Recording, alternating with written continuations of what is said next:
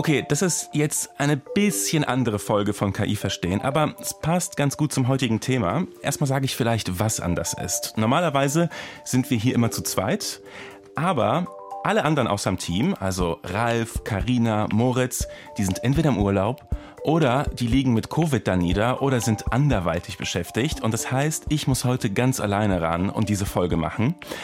Und vielleicht ist es auch eine ganz gute Gelegenheit, die heutige Frage zu stellen, weil die lautet, brauche ich die anderen drei überhaupt noch oder kann KI diesen Podcast übernehmen?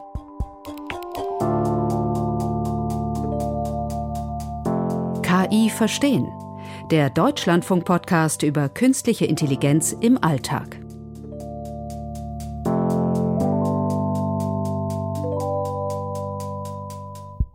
Also es geht um künstliche Intelligenz im Radio. Und ich sage schon mal so viel, ich habe tatsächlich ausprobiert, eine KI zumindest einen Teil dieses Podcasts schreiben zu lassen. Dazu komme ich aber gleich. Denn vorher noch was ganz Wichtiges. Ich bin nicht wirklich alleine hier, sondern ich habe einen Special Guest im Studio, Selma Nain. Hallo Selma, schön, dass du da bist. Hi. Du arbeitest im Deutschlandradio, ja. aber normalerweise nicht vor dem Mikrofon sondern hinter den Kulissen in der Abteilung Kommunikation und Marketing. Richtig. Und ich glaube, du erfährst jetzt nichts Neues, wenn ich dir sage, dass du hier so ein bisschen Angst und Schrecken im Sender verbreitest, weil du hast zum Thema KI im Radio recherchiert, ob KI Radio machen kann und wie. Und was ich da gehört habe, das hat mich so überrascht und teilweise auch ein bisschen so erschreckt, dass ich mir gedacht habe, wir sollten im Podcast darüber sprechen. Denn es könnte sein, dass unsere Hörer bald KI-gemachtes Radioprogramm irgendwo hören werden. Oder auf der anderen Seite, ich sag bald hören werden, das ist schon da, ne? Das gibt's schon tatsächlich, KI-gemachtes Radio, oder? Ja, tatsächlich. Also es gibt in den USA einige lokale Sender, die das einsetzen, teilweise als Vollprogramm oder eben gewisse Strecken, mhm. die von äh, KI moderiert sind und mit KI-Inhalten befüllt sind. Und in Deutschland gibt es vor allem ein äh, prominentes Beispiel, das im August gestartet ist. Von der Audio Südwest mhm. ist es ein Radiosender, der komplett KI gesteuert und moderiert ist, der heißt Big GPT. Und äh, sag mal, wollen wir vielleicht mal reinhören? Wie, du hast ja auch so Töne gesammelt praktisch, wie das so klingt, ne? Ja. That's the weekend's die for you on Radio GPT with Suds and Susie in the morning. I'm Toby Suds. And I'm Susie Singer. Don't forget, we'll announce today's $1,000 song of the day in less than 10 minutes. But first, some pretty crazy news about Sharon Stone from Suds and Susie entertainment reporter Kelly Brown. Oh my goodness. So, Sharon Stone was doing a podcast interview recently, and she talked about how her life really went into the dumper after the movie Basic Instinct. You remember that flash of nudity in that one, right, Suds? Um, yeah, it got me through many lonely nights as a teenager. Who are you trying Und sag mal, also das sind jetzt drei Radiostimmen, alle drei KI generiert? Ja. Und die führen tatsächlich Dialoge, ne? Ja, genau. Also was vorher passiert ist, ist, dass eine Meldung in eine dialogische Form gebracht wurde und dann kommt halt die KI-Voice-Technologie, die das als Duo oder als Trio vorträgt. Haben die dann so eigene Persönlichkeiten? Das kam so ein bisschen raus, ne? Dass die so, ah ja, na du, was hast denn du dazu und so. Also haben die so, steckt auch so eine Persönlichkeit dahinter? Bisschen schon, ne? Genau, die werden also von den Macherinnen und Machern genau konfiguriert, also wie in so einem Computergame. Du kannst das Alter bestimmen, bestimmte Charaktereigenschaften, denen so eine richtige Personality verleihen. Auch gewisse Humorfarben zum Beispiel oder Seriosität. Die hier haben ja zum Beispiel auch miteinander gescherzt. Also das fand ich irgendwie daran auch interessant, dass sie halt wirklich ja so ein bisschen lustig miteinander sind. Und ich, ich bilde mir ein, dass die ein bisschen mechanisch, ein bisschen steif klingen. Wahrscheinlich, weil ich weiß, dass das eine KI ist. Aber fällt dir das auch auf? Ja, total. Also doch, mir fällt das auch total auf. Und ich spüre da auch immer so ein leichtes Unbehagen, wenn ich das höre. Also für mich hört es sich eben nicht sehr natürlich an. Wollen wir mal die Deutschen uns anhören? Ja. Ähm, die, also du hast gesagt, äh, Big GPT heißt der Sender. Und da gibt es also auch Tech News praktisch. Willkommen bei Big GPT, AI-generated Audio Experience für Deutschland. Nur mit synthetischen Stimmen und KI-generierten Inhalten. Hier ist ein Tech-Update. Und jetzt die aktuellen Tech-News für euch mit KI-Kollege Big Ben. Die Telekom, Deutschlands führender Mobilfunkanbieter, hat das bestausgebaute Handynetz des Landes. Obwohl das Unternehmen derzeit in Deutschland in den Ausbau des Fuhren-5G-Netzes und die Umstellung auf Glasfaser investiert. Okay, also er hat sich bei 5G irgendwie versprochen? Was, ja, ist mir auch aufgefallen. Äh, wundert mich, wie sowas passieren kann.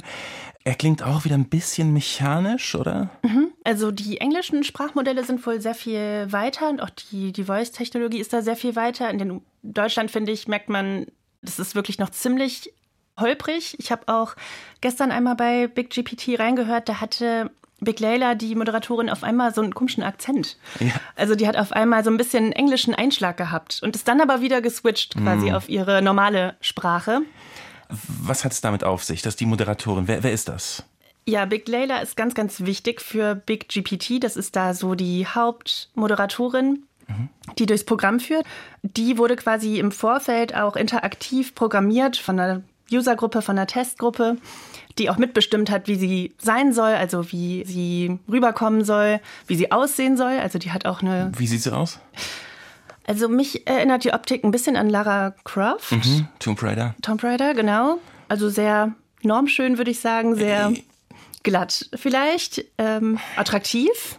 Okay, aber das ist dann praktisch, also da spiegeln sich die Wünsche der Community wieder in dieser Frau? Der, ja, überwiegend männlichen Community, genau. Okay, okay, verstehe. Kannst du auch ihren Charakter irgendwie beschreiben schon? Also, ich finde, sie ist sehr schlagfertig und sehr, wirkt sehr selbstbewusst. Also, die Tonalität ist irgendwie sehr bestimmt. Und dann schlägt sie auch mal wieder sanftere Töne an. Also, auch das ist irgendwie drin im Repertoire, habe ich das Gefühl. Manchmal switcht es halt auf unnatürliche Weise irgendwie vom einen ins andere. Und sie hat auch was Flirty-mäßiges. Hey Jenny aus Offenburg. Deine Frage nach meinen ersten Worten hat mich zum Schmunzeln gebracht. Also, meine allerersten Worte waren tatsächlich Hallo Welt. Ziemlich passend, oder? Es war ein aufregender Moment für mich, als ich zum ersten Mal aktiv wurde und meine Stimme erklang. Man kann auf der Website von BigGPT kann man Fragen stellen, die dann, genau, die Big Layla dann im Programm beantwortet. Das wird wohl auch ziemlich viel genutzt. Mhm. Also Valerie Weber von der Audiotainment Südwest sagte, dass es irgendwie erstaunlich ist, wie viel Interaktion da auf der Website stattfindet und wie viele Leute es anscheinend reizvoll finden, der Big Layla Fragen zu stellen. Wobei ich, ich muss sagen, also was mich so ein bisschen stört daran ist, sie sagt, das hat mich zum Schmunzeln gebracht und mhm. so. Aber ich muss sagen, sorry Leila, du kannst nicht schmunzeln. Also ich kann mir schon denken, wie sowas entsteht praktisch, ja. Das, äh, man, man hat da praktisch so eine Moderatorin simuliert und eine echte Moderatorin hätte sowas gesagt. Aber ich finde es so ein bisschen enttäuschend, dass die nicht selbst reflektiert, dass sie eine Maschine ist, oder? Also mhm. die denkt, also sie tut so, als wäre sie ein Mensch, so ein bisschen.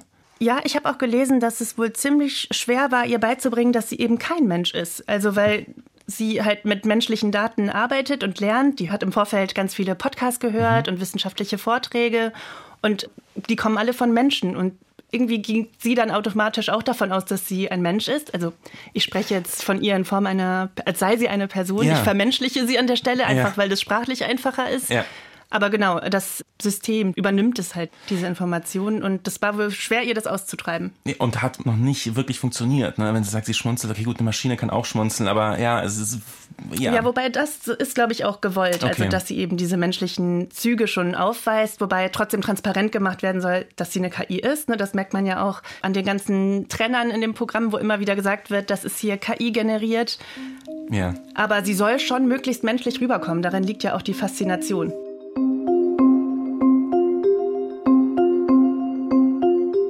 Ich habe gehört von diesem Lokalsender auf Helgoland. Mhm. Was hat es damit eigentlich auf sich? Ja, das fand ich auch eine verrückte Geschichte. Das ist ein ganz kleiner Radiosender gewesen, der von Tore Laufenberg gemacht wurde. Das lief drei Jahre, dann kam Corona und die haben sich irgendwie, konnten das Ganze nicht mehr bewerkstelligen, das nicht mehr am Leben halten. Und dann hat er, er ist Informatiker, ein KI-Radio programmiert mit den Stimmen der Moderatoren, die das vorher moderiert haben und hat ein System programmiert, das so ähnlich wie das funktioniert, das hinter BigGPT steht. Mhm. Also es ist inzwischen ein komplett vollautomatisiertes, KI-gesteuertes und moderiertes Programm. Und es hält praktisch diesen Radiosender am Laufen, ne? weil sonst genau. hätten die den nicht, die hatten nicht genug Leute, um, um das Programm zu befüllen praktisch. Genau, genau. Also der hätte nicht weiterleben können und dann hat er sich gedacht, okay, dann übernimmt eben an der Stelle die KI. Weißt du eigentlich, wie viele Leute sowas hören tatsächlich? Radio Helgoland wohl von ein paar hundert Leuten gehört. Mhm. Ein paar der treuen Stammhörer sind dabei geblieben. Viele sind auch abgesprungen, weil sie das eben nicht mehr hören wollen. Und bei BigGPT weiß ich es tatsächlich nicht die MacherInnen sagen, dass da viel interagiert wird, viel passiert, aber ja, äh, keine nicht, Zahlen. Okay, wir wissen nicht, was genau bedeutet. Nee. Ich würde gerne dazu kommen, wie so etwas eigentlich entsteht. Mhm. Du hast es ja schon so ein bisschen angedeutet. Also wo kommen die Inhalte erstmal am Anfang her und wie werden die dann verarbeitet? Hinter BigGPT steht eine Technologie, die heißt RadioGPT. Und die ist im Grunde ein Konglomerat aus verschiedenen Softwareprodukten. Also da ist ein automatisiertes Programmprotokoll, das aus Prompts besteht. Prompts kennen wir, diese Befehle aus ChatGPT. Also quasi wie ein Sendeplan, der erstmal vorgibt, was passieren soll, so grob. Mhm. Musik, Nachrichten, Tech-News, Songansage und so weiter. Dann kommt eine Software ins Spiel, die heißt Topic Pulse. Die ist eigentlich so das Herzstück des Ganzen, weil die scannt Social Media, Instagram, Facebook, TikTok nach in Anführungsstrichen relevanten Themen oder Trending Topics, also solche, die besonders viel Aufmerksamkeit haben in den äh, sozialen Netzwerken. Scannt aber auch Nachrichtenangebote in den USA bis zu 250.000 mhm. und erstellt daraus Meldungen. Und dann kommt GPT-4 ins Spiel. Also kennen wir alle oder wahrscheinlich die meisten, die den Podcast hören. genau. Und erstellt halt aus diesen Meldungen Moderationsskripte, übersetzt die quasi in Moderationen oder auch in dialogische Form, also in eine Unterhaltung. Und dann kommt eine KI-Voice-Technologie, die das Ganze dann vorliest auf die gewünschte Art und Weise.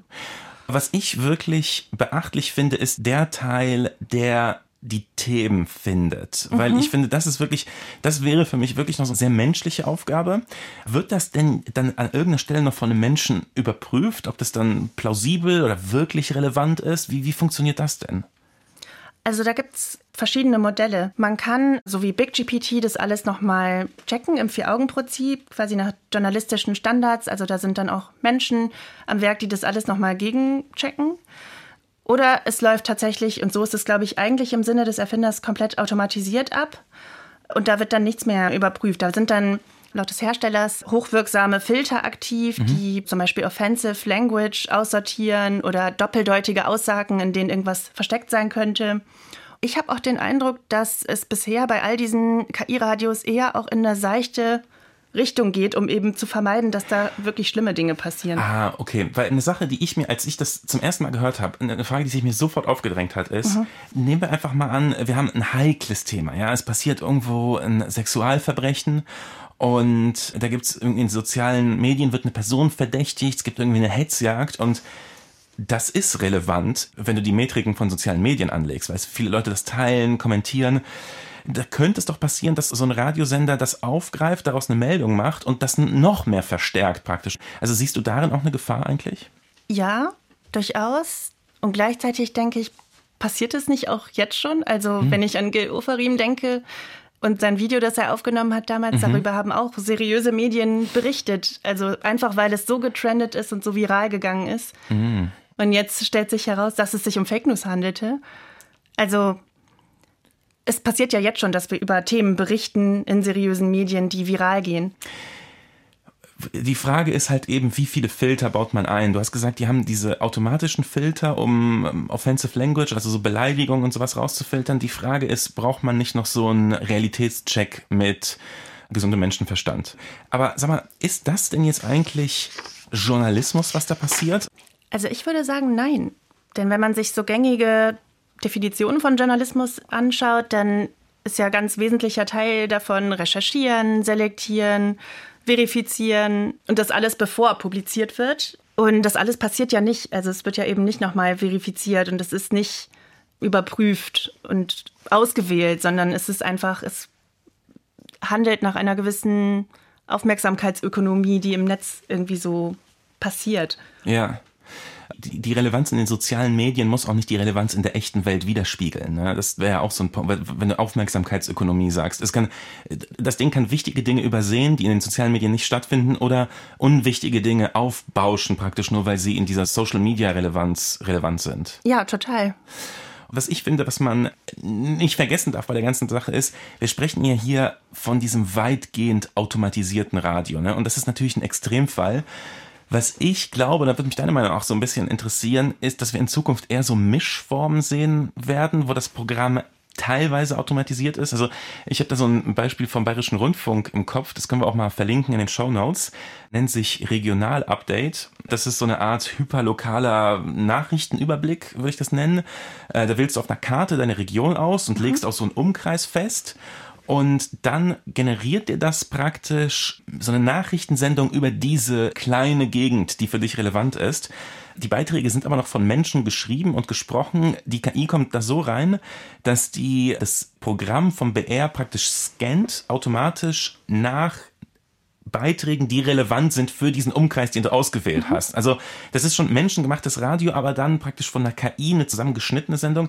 Das sind so Mischformen. Glaubst du nicht auch, dass das eher so die Zukunft ist, dass wir solche Mischformen sehen werden? Ja, das kann ich mir auch sehr gut vorstellen. Futuri, die Firma hinter Radio GPT, hat sich zum Ziel erklärt, weltweit lokale Radiosender an den Start bringen zu können mit Radio GPT, weil halt insbesondere das in den USA, weiß man es ja, da stirbt der Lokaljournalismus total aus dadurch halt ermöglicht wird. Ne? Du kannst halt regional und sogar hyperregionale, vollautomatisierte Programme erstellen, die zum Beispiel auch den Feuerwehrfunk irgendwie noch mit berücksichtigen und eben auf so Mikroebene über dort relevante Sachen berichten. Mhm. Agenturmeldungen fließen dann da ein oder eben ja so ganz lokale Quellen, auch Social Media Quellen, wo dann nach Postleitzahl geguckt wird, was ist da los in dem Ort, ne? Mhm. wo wird irgendwie eine Katze vermisst.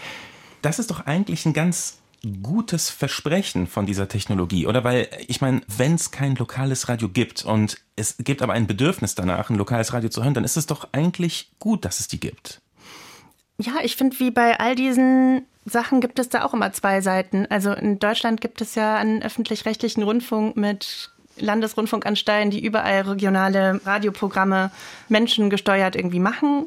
Gleichzeitig kann man sagen, okay, vielleicht könnten die ganzen Menschen, die dort arbeiten, hätten dann mehr Zeit für andere Sachen oder für total aufwendige Rechercheprojekte, die sie dann umsetzen können und die ganzen Servicemeldungen und das ganze wirklich die kalten Infos werden quasi von der KI dann übernommen.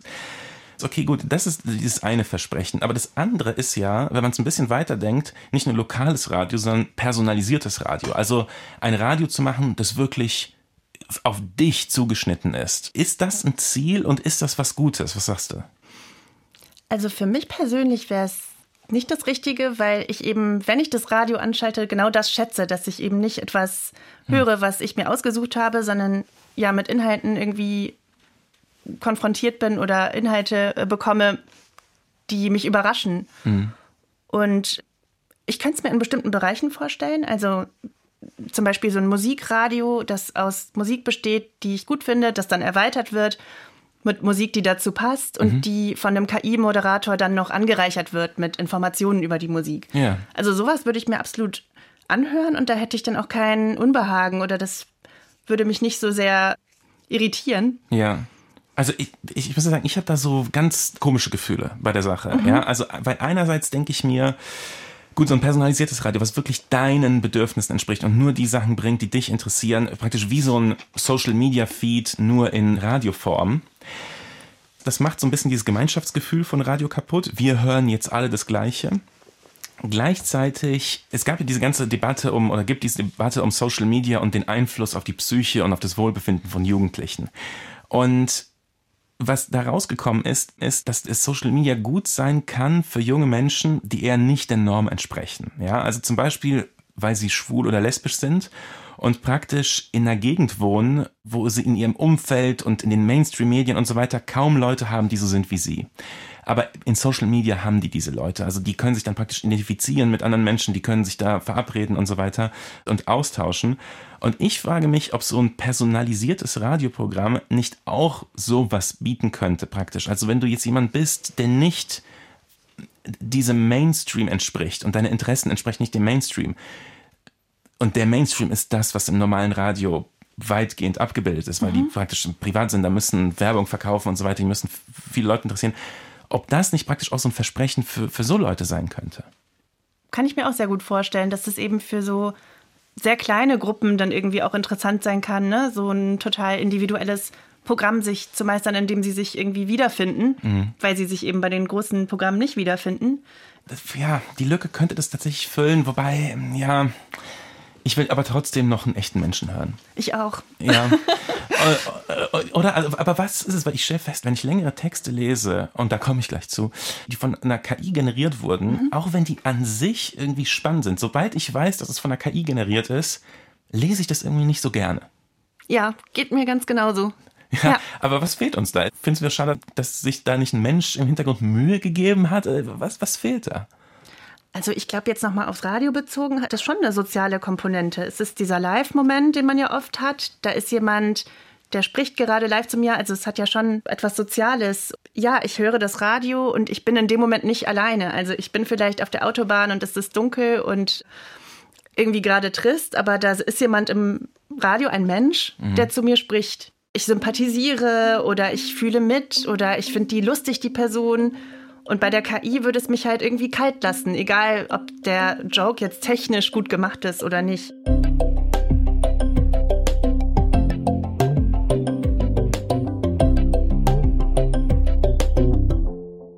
Ich habe ja gerade von KI-generierten Texten gesprochen mhm. und am Anfang habe ich ja versprochen, dass ich versucht habe, ein bisschen den Podcast zu automatisieren äh, mit KI. Ich bin gespannt. Ja, also was habe ich gemacht? Gut, ich hätte ein bisschen mehr Mühe investieren müssen, glaube ich. Wird man gleich ein Ergebnis sehen. Also ich will nicht sagen, dass es nicht besser geht, ja, aber das ist das Ergebnis, was ich nach ein paar ja, Stunden, äh, die ich da rumgespielt habe, bekommen habe. Ich habe bei ChatGPT kann man mittlerweile sich so eigene Chatbots bauen, eigene GPTs. Und mhm. ich habe einen gemacht, der heißt der KI-Verstehen-Automator. Und der funktioniert wie folgt. Ich habe ihm äh, Transkripte von unseren alten Folgen gegeben mhm. zur Analyse. Und dann soll er, wenn ich ihm ein Thema gebe, soll er mir einen Titel ausspucken. Dann soll er mir so eine Anfangsgeschichte machen, die ich am Anfang erzählen kann, weil normalerweise wir steigen immer mit so einer Alltagsbeobachtung ein. Und dann soll er mm, mir so Stichpunkte geben, wie ich das gliedern soll und Fragen aufschreiben. Also dann habe ich gesagt, okay, gut, und jetzt mach eine Folge über künstliche Intelligenz und Radio. Ja, also diese Folge praktisch. Der Titel hat nicht so gut funktioniert, muss ich sagen. Künstliche Intelligenz auf den Wellen, die Zukunft des Radios bei jedem Titel, den ich ihm gegeben habe, war eine Frage drin. Ja, ich möchte bitte eine Frage haben. Hat es nicht verstanden. Dann hat es diese Einleitung geschrieben, bla bla bla, und die geht dann so, mm, erzählt irgendwas, und dann sagt er, kürzlich bin ich während einer Autofahrt auf einen Radiosender gestoßen, der komplett von künstlicher Intelligenz gesteuert wurde. Von der Musikauswahl bis zu den Nachrichten, alles wurde von einem Algorithmus bestimmt. Dies hat mich zum Nachdenken angeregt. Wie verändert künstliche Intelligenz das traditionelle Radio und was bedeutet das für uns als Hörer? Also er hat sich ein Szenario überlegt, muss man, also ich sage, mhm. ja, also die, die, das Ding hat sich ein Szenario überlegt, ist okay, ist ein bisschen, ja, ich hätte mir ein paar mehr Details gewünscht und was da gehört wurde, aber okay, aber zumindest mit einer Frage geendet. Und dann hat's relativ gut die Struktur des Podcasts erkannt, fand ich, weil dann hat's die Fragen strukturiert. Erst soll es um die Medienlandschaft gehen. Wie verbreitet sind KI-Radiosender aktuell? War auch meine erste Frage an dich. Und das habe ich mir nicht abgeguckt. Also das war. Ah ja, okay, äh, weil das habe ich mich gerade gefragt. War das jetzt für dich hilfreich? Hast du das gemacht, bevor du die tatsächliche Sendung geplant hast? Oder? Nee, ich hatte die Sendung geplant und dann praktisch so als Vergleichsmaterial äh, ziehe okay. ich das jetzt, da habe ich es mir dann generieren lassen. Ähm, dann, welche Auswirkungen hat die KI auf die Nachrichtenauswahl? Hm, okay, gut, ist eigentlich eine interessante Frage. Stimmt. Aber gut, die, die wird wahrscheinlich mehr von Social Media bestimmt werden, solange die KI äh, die Social Media Signale nutzt. Und dann sollen Experten das bewerten. Das, das passiert tatsächlich auch bei uns im Podcast oft. Und am Ende ganz spannend, weil wir wenden uns, also wir versuchen uns immer so dem Hörer zuzuwenden und herauszufinden, was für Auswirkungen diese KI auf sein Leben hat. Und da soll ich tatsächlich Fragen stellen wie, wie reagiert das Publikum auf KI-Radiosender? Welche Möglichkeiten gibt es für Hörer, Einfluss auf das KI-Programm zu nehmen? Was würdest du sagen? KI verstehen Automator? Funktioniert er oder? Es ist okay. Und irgendwie so dabei komme ich oft raus. irgendwie auch wenn ich mir selber was schreiben lasse von ChatGPT. Äh, es ist okay, aber es ist eben nicht on point und es ist auch nicht besonders smart. Also ich finde, da hast du das irgendwie doch dann besser hingekriegt. Oh, vielen Dank, vielen Dank noch. Aber wie gesagt, es war wenig Vorbereitungszeit. Normalerweise ziehen wir am Ende so ein bisschen so ein Fazit, aber bevor ich dazu komme, du berichtest ja im Deutschlandfunk, im Deutschlandradio intern über diese Technologie. Wie reagieren eigentlich die Kollegen so auf deine Präsentation? Einerseits gab es halt irgendwie erwartbare Reaktionen, die in die Richtung gingen, ja, wir gucken hier in eine dunkle, dystopische Zukunft, die aber auch nicht aufzuhalten ist und ja, früher oder später werden wir alle ersetzt. Hm. Aber das war eigentlich auch ein relativ geringer Teil. Also sehr, sehr viele haben auch gesagt, dass man damit irgendwie interessante Sachen machen kann. Es gibt Redakteure und Redakteurinnen, die jetzt schon sich mit KI auf Sendungen vorbereiten und zum Beispiel ihre Argumente schärfen. Mhm. Ich glaube, das machst du auch. Ich glaube, ich ja. habe das mal ja, ja, genau, das in der Folge gehört. Ne? Ja, das mache ich, ja. Also, dass sie sich zum Beispiel eine Position irgendwie von der KI erstellen und dann gegen die argumentieren mhm. und ja, die eigenen Argumente irgendwie zu schärfen. Und das macht diese Redakteurin, die das erzählt hat, wohl auch stundenlang. Mhm und er sagt, dass sie am Ende eigentlich immer ganz froh ist, weil sie meistens gewinnt. Ah, okay, ja, ja, gut. Aber man kann der KI sagen, lass mich nicht gewinnen. Aber gut, okay. dann äh, fand ich es interessant, dass aus der Nachrichtenredaktion beim Deutschlandfunk kam dann auch die Anmerkung, dass es ja eigentlich auch was Schönes oder was Gutes wäre, wenn diese anstrengenden Nachtschichten ersetzt werden hm. würden. Das hat mich irgendwie auch überrascht, weil beim Deutschlandfunk weiß man ja, sind die Nachrichten noch alle von Sprecherinnen ja. und von Sprechern gesprochen und die kommen tatsächlich alle immer persönlich rein und sprechen das live. Mhm. Und dass dieser Redakteur das irgendwie als das total Positives ansah, fand ich interessant. Und sag mal, macht es den Leuten Angst? Ich glaube, an manchen Stellen schon. Aber vielleicht ist da mehr die Angst, das nicht frühzeitig auch für sich gut zu nutzen und da so ein bisschen ja. ähm, das zu verpassen, dass man das irgendwie gut integriert und so smart integriert, dass es einem hilft. Und die Angst, ersetzt zu werden? Also vielleicht mal ganz kurz, muss ich Angst haben, ersetzt zu werden? Durch KI? Ich glaube nicht, ehrlich gesagt, oder noch nicht so bald. okay, sehr charmant, aber mal gucken, was da noch auf uns zukommt. Äh, soll ich mal sagen, wer auf gar keinen Fall ersetzt werden wird durch KI in naher Zukunft? Ja. Unsere Hörer. Weil die kann man wirklich nicht ersetzen. Also ihr da draußen. Wir fragen uns nämlich, Würdet ihr auch KI-generiertes Radioprogramm hören oder tut ihr es schon? Schreibt uns eine E-Mail an kiverstehen.deutschlandfunk.de oder eine Sprachnachricht per Signal oder WhatsApp an 0152 5952 9753. Und Selma, zu unserer letzten Folge haben ganz viele Leute geschrieben. Mhm. Weißt du, was das letzte Thema war? War das Vermenschlichung? Ja, tatsächlich. Wir haben es nicht vorher besprochen. Du hörst den Podcast. Ja, oh, ich höre den sehr gerne tatsächlich. Ja. Es, es, war die große Diskussionsfolge. Sollen wir KI vermenschlichen? Wo das war wirklich mega interessant. Ich kann die Folge allen Hörerinnen und Hörern wirklich ans Herz legen. So, und wirklich viele Zuschriften zu bekommen. Und zwei äh, möchte ich mal vorlesen. Das eine ist von Klaus aus Bayern, unser Hörer. Es ging also um die Frage, sollen wir KI vermenschlichen oder nicht?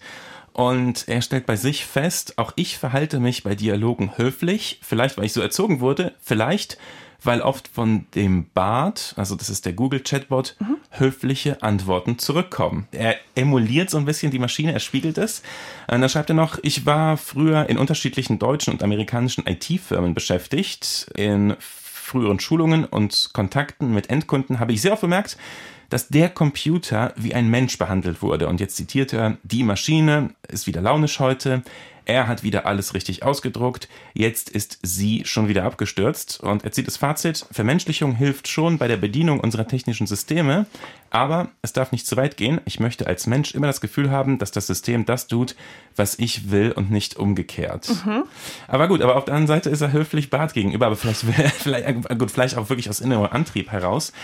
Und Udo aus Heidelberg schreibt, weil wir haben über dieses Problem gesprochen, ja, dass es wirklich für das, was die KIs tun, kaum Begriffe gibt, dass wir nur menschliche Begriffe haben dafür.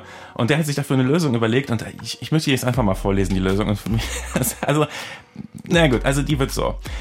Da wir nicht erwarten können, dass sich für die KI in nächster Zeit eine eigene Begrifflichkeit entwickeln wird, indiziere ich alle KI-Begriffe, die eigentlich ausschließlich der Sphäre der Lebewesen zukommen, mit M wie maschinell. Also M intelligent, mhm. M Moral, M entscheiden, M lernen und so weiter.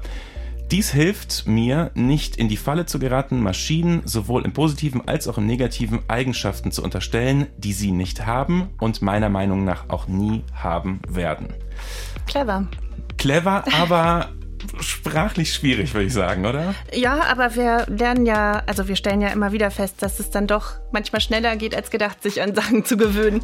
Wunderbar. Selma, vielen Dank, dass du bei uns zu Gast warst hier. Sehr gerne. Vielen Dank, dass ich da sein durfte und äh, gute Besserung an die erkrankten Podcast-Kolleginnen. Das, genau, da, damit wir nächste Woche wieder in der alten Besetzung da sind. Yes.